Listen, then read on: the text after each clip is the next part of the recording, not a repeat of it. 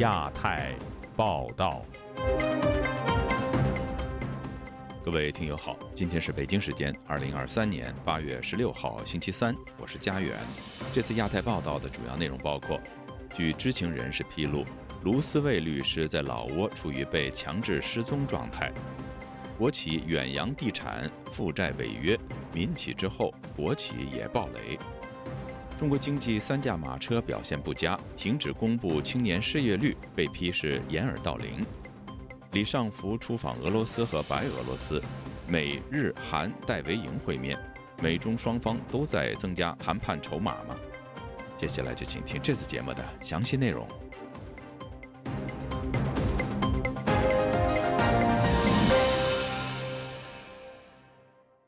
近日传出消息说，中国人权律师卢思卫七月底在老挝被当地警方抓捕后，上个星期可能已经被老挝警方转移出当地的一所监狱，目前下落不明。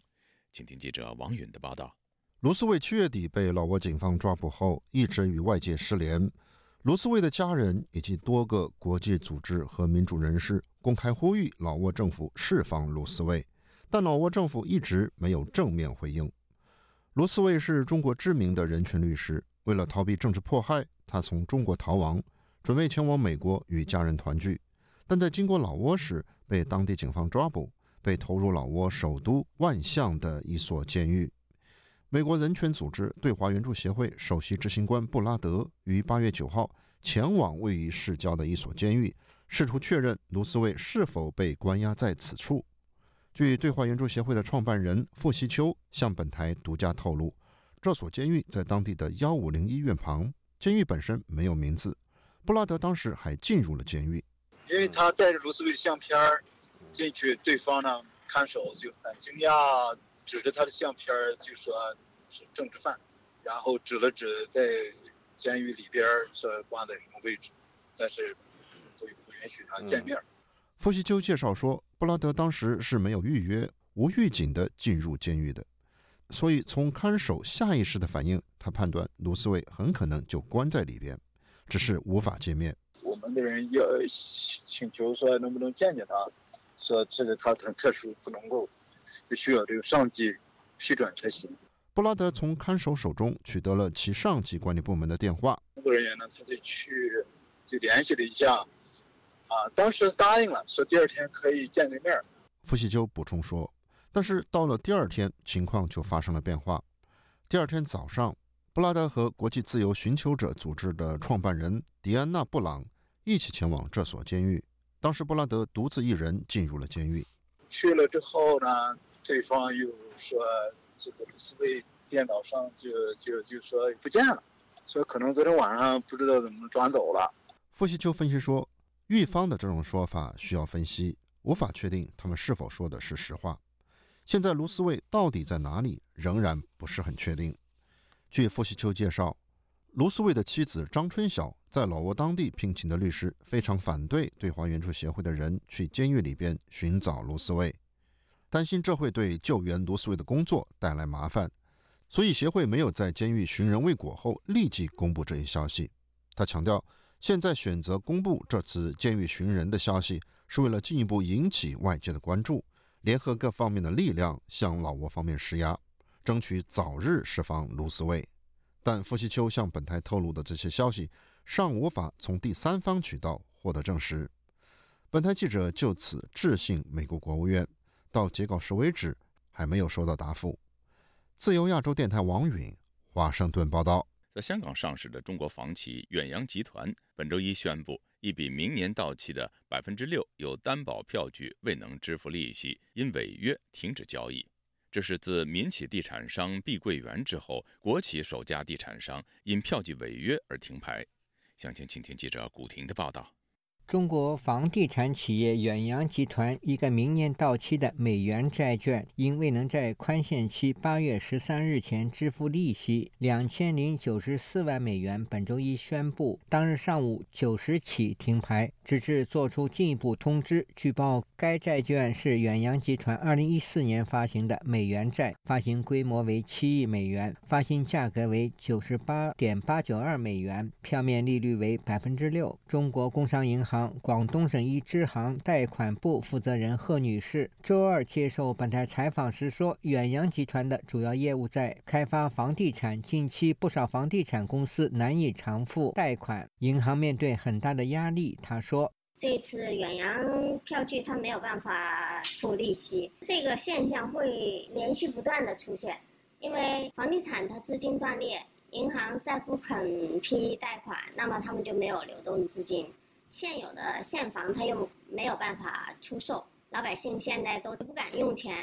中国远洋集团成立于一九九三年，并于二零零七年在香港交易所上市，主要股东为中国人寿和大家人寿。据其官网显示，远洋集团涉猎的业务非常广泛，如房地产开发。物流、养老、装饰等，而在广州，远洋集团也参与了多个项目的开发，包括天河、增城、花都等多区。其中，天河的远洋天骄位于天河客运站附近，位置较佳。该项目已完成收楼。贺女士说，远洋集团当年发行的债券利息为百分之六，并不算高，但是中国的地产开发商几乎都在负债经营，因此暴雷只是时间问题。很多企业或者是保险公司、银行在他们的基金里面会购买这些债券的一个组成部分。随着房地产连续的暴雷的话，它根本无法兑现这些债券的利息啊。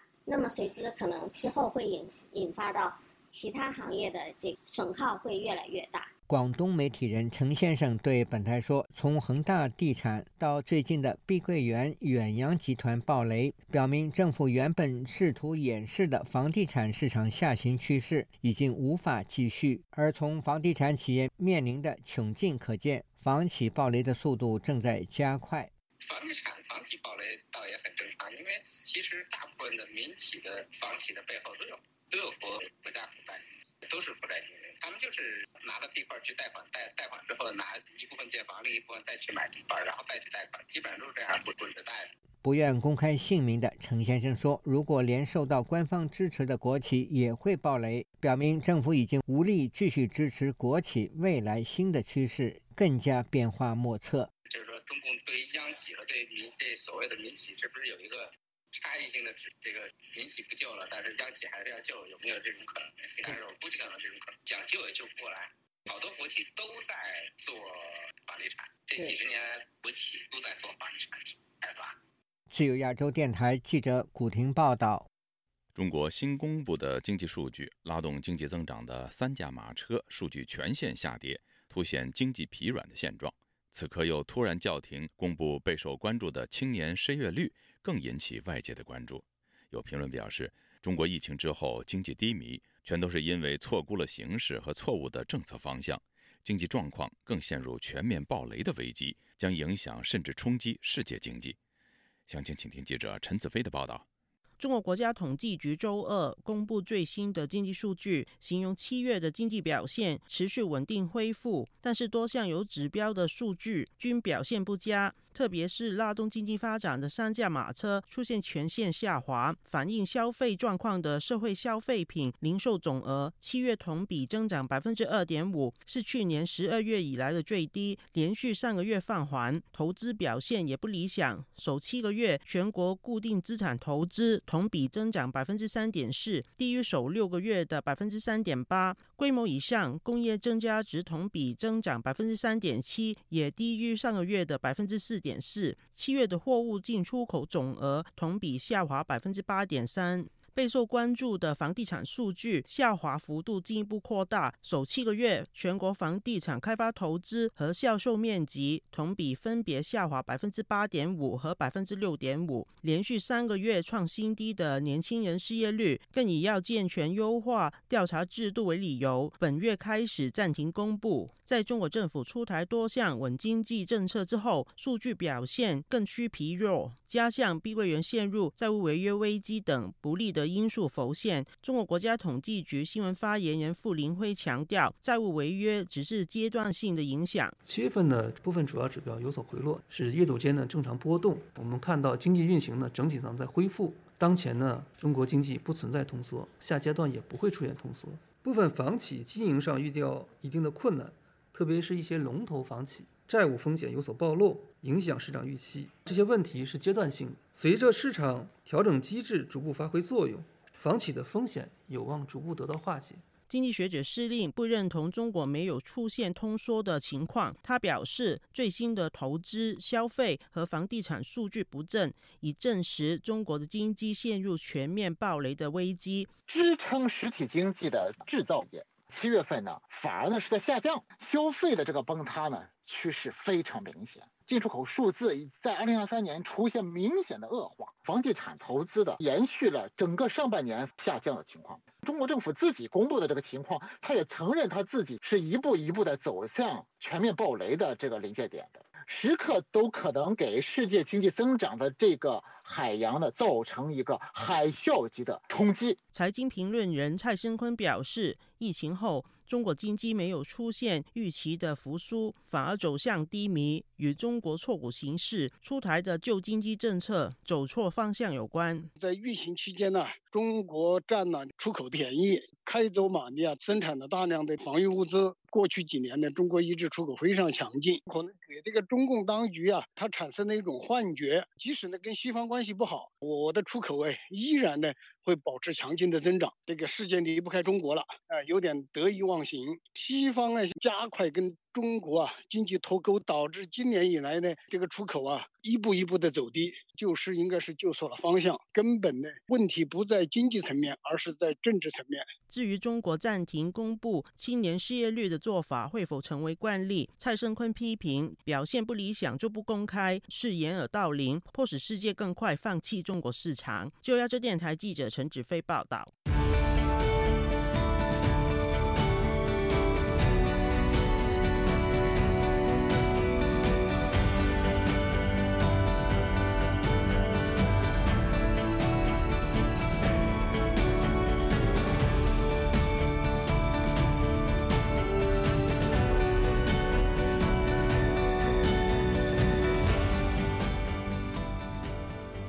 短短四个月内，中国国防部长李尚福两度出访俄罗斯，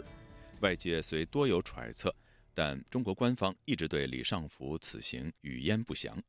与此同时，美日韩计划本周五在美国马里兰州的戴维营举行领导人峰会。有学者指出，美中双方都在积极拉拢盟友，增加谈判筹码。以下是本台记者经纬的报道。国国防部新闻发言人吴谦大校十四日介绍，中国国防委员兼国防部长李尚福于十四日至十九日赴俄罗斯出席第十一届莫斯科国际安全会议，并访问白俄罗斯，但他并未说明此次李尚福是否会见俄罗斯领导人普京。在十五日莫斯科国际安全会议上，普京讲话表示，西方国家建立新殖民主义框架，并进行地缘政治冒险，导致世界冲突频发。李尚福也强调，中俄联盟不针对任何第三方。美国山姆休斯顿州立大学政治系副教授汪吕仲分析说，本次访问，中俄不大可能在军备援助议题上达成某种协议。北京的盘算绝对不会是现在贸然的去跟俄罗斯来合作，尤其是在乌俄的战场上面去帮助俄罗斯，但是它会在灰色的地带，也就是说，在阿拉斯加外海、在北极海域跟俄罗斯的合作、合作的军事演习都持续在进行。自西方国家与俄罗斯紧张关系加剧以来，中俄两国频繁互访，并建立无上限的伙伴关系。今年五月，美国防长奥斯汀向中国防长李尚福发出了在香格里拉年度安全对话期间的会面邀请，但遭到中方拒绝。上月，中国刚与俄罗斯在日本海举行联合军演。本月初，中俄海军联合巡航编队逼近美国阿拉斯加海域，引起美国警觉。然而，纽约城市大学政治系教授夏明认为，中国反复调整的对俄政策，使得联盟本身并非牢不可破。那婚姻呢，一直呢就是一种临时的、实用主义的，都是缺乏相互信任的。中国呢，在对待西方国家的那个呃方面呢，当然也有实用主义。所以就在对那个呃乌克兰战争，中国呢也曾经，尤其是呃王毅下去以后呢，中国表现出呃一个骑强态度，因为平刚说了，中俄的合作还是有底线的，当然会让俄国呢那个不知道中国呢是不是靠得住。与此同时，美国积极深化与印太盟友的合作。据《华尔街日报》报道，美国总统拜登将于本周五会见日本首相岸田文雄和韩国总统尹锡悦。有美国官员透露，届时将宣布每年举行三国联合军演，共同对抗中国和朝鲜。路透社报道也指出，台海可能也是峰会讨论的重要议题之一。随着峰会临近，中国频频释放不满信号。中国外交部发言人汪文斌在十五日的例行记者会上表示，中方反对有关国家拼凑各种小圈子。翁立中则说，这些同盟关系目标并不是要真的对抗，而是目标要能够抢在上谈判桌的那个时候，手上的筹码是不是够多？所谓的筹码不只是钱，不只是经贸，而是他的盟友。如果他手上的筹码够多，当然谈的条件会更好。这并不是要进入到一个冷冷冲突，甚至完全一定会避免热对抗。自由亚洲电台记者金伟华盛顿报道：中国新修订的反间谍法生效之后，网络以及大街小巷相继出现了各种反间谍海报和漫画，提醒居民如何识别间谍和海归人士。此举引发外商担忧。以下是本台记者古婷的报道。最近一个多月，中国各地掀起一场落实反间谍法、防范渗透的宣传活动。无论在机舱内还是大街小巷，反间谍法推广活动的海报明显增加。河南安阳一经营小吃店的居民郑浩南本周二接受本台采访时说：“最近他在微博和微信都看到了有关反间谍宣传，但在街道上这类宣传并不明显。”他说：“我认为这个。”是走毛泽东的大路，让人来恐慌、为何人。那你说现在，我个人认为有间谍的可能性不大。为什么呢？因为在现在这一种政治环境和经济环境当中，基本上人人都知道，为了向这个发展经济，啊环境安定下来。你说有这个间谍，我们又没看到。本周日，共青团中央转发央视微博“玉苑谈天”的文章，写道：一些社交媒体账号。从2020年以来，先以介绍国外日常生活为幌子，吸引了众多粉丝。在此之后，这些账号开始夹带私货，频繁以造谣、诽谤的方式发布抹黑我们国家形象的内容，甚至煽动教唆他人以暴力方式推翻政权。河北学者方波对此表示，当局广泛宣传反间谍、抓特务活动，无非只有两个目的：一是切断民众了解外面世界的渠道。削弱民众判断外界信息的能力，他对本台说：“因为现在中国的经济状况非常的不理想，而且呢，社会问题也是屡屡的暴雷。这种情况下呢，民怨沸腾啊，所以他们就是利用啊，制造所谓的敌我矛盾。另外，我们要看为什么在这个时间点大张旗鼓的进行这些操作，可以说是牢牢地掌握了权力。这些年来。”一直在推行的闭关锁国和脱钩断链的政策，就可以更加无所顾忌来实施。周一，在国务院政策例行吹风会上。商务部外国投资管理司司长朱波被记者问及外国企业的人员担忧反间谍法时，回应以立法形式防范打击间谍活动，维护国家安全是国际通行做法。还说中国将坚定不移地推进高水平对外开放，持续改善营商环境。企业只要依法合规经营，那就完全不需要担心。澳大利亚悉尼科技大学教授冯崇义对本台表示：“中国政府既要引进外资，又要强调所谓的国家安全。”他说：“他通常是确立这个相互矛盾、互不兼容的目标。我们古话经常讲是‘主帅无能，累死三军’，制定这样的相互矛盾啊，向底下人无所适从，外面的人也不知道他想干，究竟他想干什么。他现在经济下滑非常厉害。”几乎是无药可医，因为他现冯崇义认为，中国政府更担忧的是外资进入可能发生和平演变，出现颜色革命。当局将反间谍、清除异端放在比经济建设更重要的位置，反映目前的政治状况。自由亚洲电台记者古婷报道。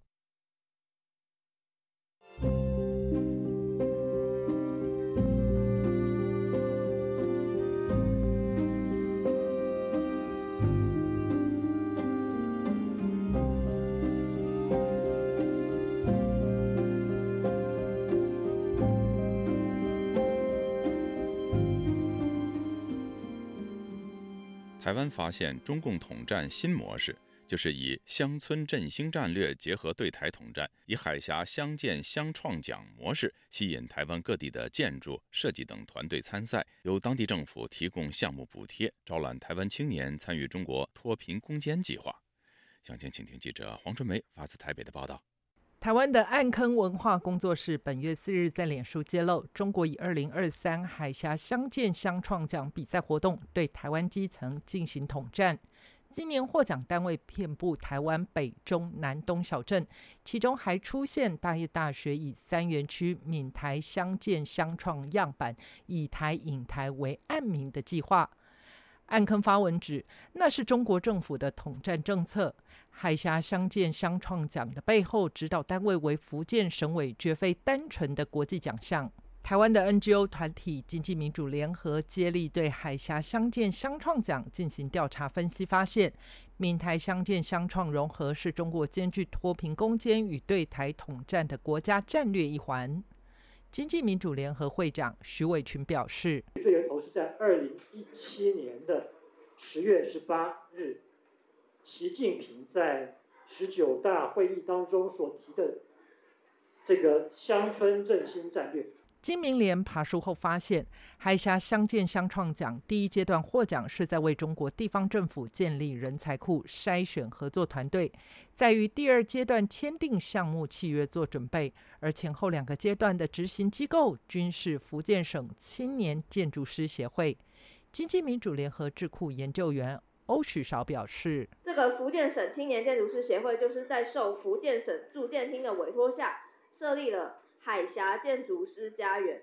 那这个海峡建筑师家园就是来以政府购买服务的方式来。作为台湾团队前往中国与地方政府媒合的对口建单位，金明联智库召集人赖中强点名闽台相见相创融合统战工作，是透过台湾籍的曾志颖担任执行秘书长的福建省青年建筑师协会作为联系的窗口。此外，福建省青年建筑师协会会长林生与小镇文创负责人何培军，二零一九年在中国成立福建成祥文旅公司。该公司在台北大道城成立，同时作为福建省青年建筑师协会在台湾的联络处。赖中强说，可以确认何培军是中共海峡相见相创奖统战工作之在地协力者。军跟曾志义就是抓头了，啊，对何培军、曾志义开发采取一个态度是重要的。赖中强建议，主管机关陆委会应该依照《两岸人民关系条例》三十三条之一的规定，以非经许可与中共党政机构从事对台政治合作，应对两人处以新台币十万以上五十万以下的罚款。同时，要修改反渗透法，让尚未构成外患叛国罪的灰色地带行为人负经费来源透明化之申报义务。自由亚洲电台记者黄春梅台北报道。过去几年，十多万香港人移居英国，部分港人也开始在英国创业。因人地生疏而面对种种困难，有海外的港人商业组织就推出了首个专为移英香港人而设置的初创培育计划。入选者有机会获得至少五万英镑的初创资金，计划总投资额约为五十万英镑。不过，主办方表示，现阶段不便透露投资者的身份。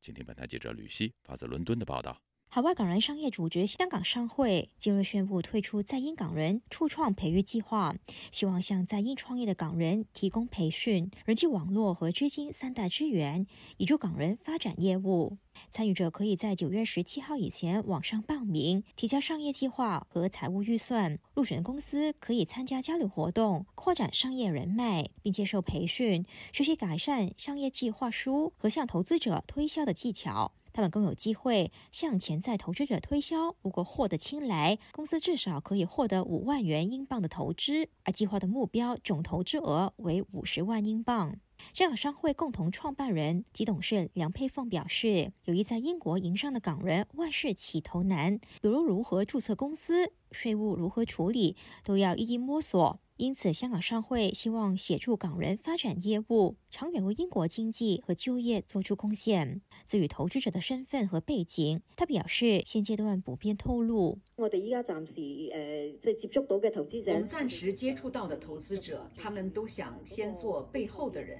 因为他们都觉得不需要太高调，他们都想在背后默默支持香港的企业家，所以暂时不方便透露。博要强调，港人公司参与计划并完成培训以后，有机会直接和投资者会面，并让双方了解彼此的价值和理念，再决定是否要完成项目。计划总监荣志伟表示。这次计划涉及的投资全是股权投资，投资者会直接持有公司的股份。至于投资者的持股比例以及投资者对公司有多大的控制权，就根据双方所订立的协议决定。他表示，正常情况底下，投资者会在公司董事局占一席位，但不会参与日常运作，只会在公司要处理重大事项的时候才会参与决定。无论你做紧嘅系咩服务，佢大部分。无论你是做什么服务的，投资者大部分时间都不会有兴趣在前线和你一起做。他们会提供意见、资金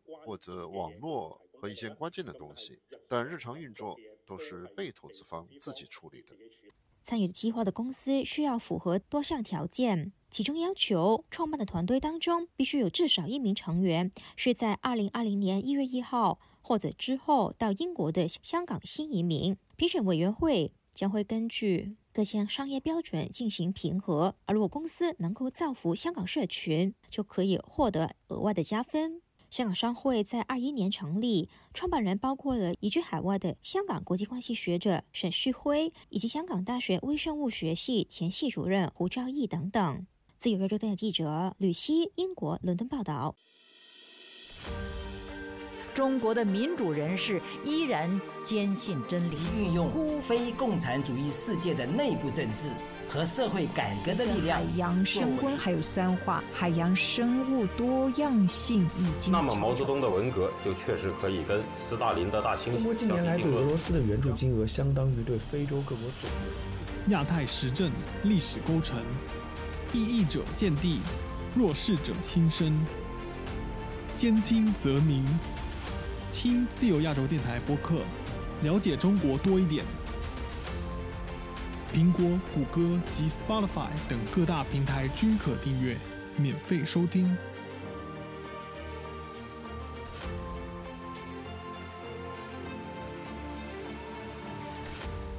听众朋友，接下来我们再关注几条其他方面的消息。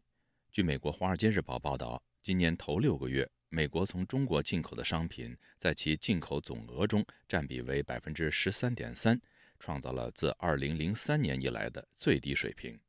报道强调，根据美国人口普查局上个星期公布的贸易数据，美国买家越来越多地转向墨西哥、欧洲和亚洲其他地区购买从电脑芯片、智能手机到服装等商品。有智库专家分析说，美国企业已经普遍明白，中美两国在贸易、技术等方面的冲突不会消失，所以想办法降低风险。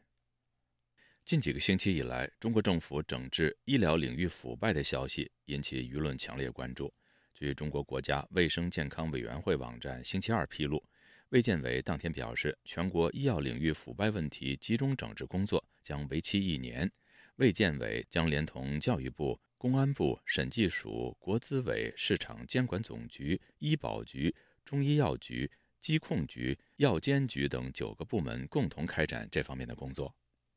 今年夏天，中国多个地区发生暴雨，造成泥石流等衍生灾害。